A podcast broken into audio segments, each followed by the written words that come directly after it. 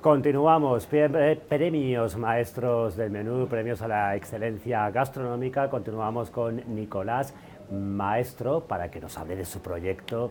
En primer lugar, me gustaría preguntarte, eh, Nicolás, ¿qué valoración haces eh, de este premio y qué valoración haces, en definitiva, de las distinciones en general que suponen para ti?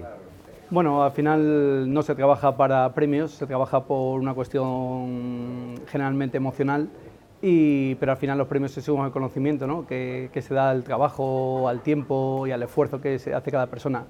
Este caso para nosotros este premio es muy importante, ¿no? porque dentro de nuestra carrera eh, es una parte que nos brindan para poder e, e, explicar un poco más al mundo qué es lo que hacemos. ¿Cómo definirías tu proyecto? Un proyecto que además se conduces junto a tu hermano, ¿no? Por eso se llama eh, Brothers, eh, en fin, porque es un proyecto familiar, pero que ha ido a más, ¿no? Que en definitiva Efectivamente. ha ido creciendo, al final, se ha ido expandiendo. Exacto. Al final lo que tenemos es un pequeño holding de empresas, eh, todas muy, o sea, muy familiares, y nos dedicamos con, porque al final el premio somos nosotros, pero son toda la gente que trabaja con nosotros, no nosotros solos. O sea, al final los grandes son ellos que nos hacen grandes nosotros y, hemos ido creando eh, una serie mm, de, empresas, eh, todas dedicadas a la hostelería y cada vez pues, a una calidad superior. Los últimos tiempos han sido sin duda como mínimo y en el mejor de los casos transformadores para el sector de la hostelería entre la pandemia, la pospandemia, las restricciones, ahora las subidas. Eh, ¿Hay algo bueno eh, que, extraer, alguna enseñanza buena que extraer de, todo, de todos estos últimos años que han sido tan convulsos para el sector de la hostelería? Yo creo que sí. A ver, eh, es muy grosero lo que voy a decir, pero al final también la pandemia lo que nos ha hecho también es una pequeña criba, ¿no? O sea, nos ha quitado una serie de, de gente que, que, lo hacían como simplemente por buscarse un jornal, pero al final te quitan un nicho de mercado y cada uno te va quitando un poquito, que luego van cayendo, y se han quedado un poquito más eh, profesionales, por decir algo. Y, de hecho, cada vez que se va haciendo una cosa, yo creo que a veces de más calidad.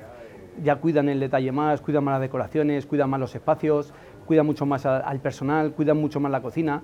Y estamos en un momento que yo creo de expansión a la calidad. Y eso, la, pandemia nos ha ayudado, yo creo, ¿eh? mi opinión.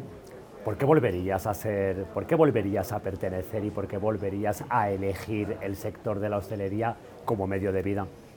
A ver, la hostelería es muy dura, muy dura, todo el mundo lo sabe, es durísima, pero al final es, es, es muy, muy enriquecedora. Eh, llega un momento en que estás trabajando, eh, momentos que las cosas no salen, momentos que te dedicas semanas a crear un plato y no sale ese plato, momentos que creas algo y la gente te da, y, pero ese momento de que la gente te da la enhorabuena, ese momento de felicidad que tuviese a un cliente que está comiendo satisfactoriamente, no se puede escribir con otro trabajo, no lo hay. No se puede, no se puede describir eh, pues, pues, un poquito lo que nos pasa a nosotros cuando hablamos con artistas y con creativos como vosotros, como es en este caso en la entrega de premios Maestros del Menú, que fomenta que favorece la Sociedad Europea de Fomento Social y Cultural. Ha sido un placer hablar contigo. Un placer mío. Enhorabuena por ese premio. Muchísimas gracias. Seguro que nos seguimos viendo a lo largo de, eh, de lo que esta velada de decir. Muchísimas gracias.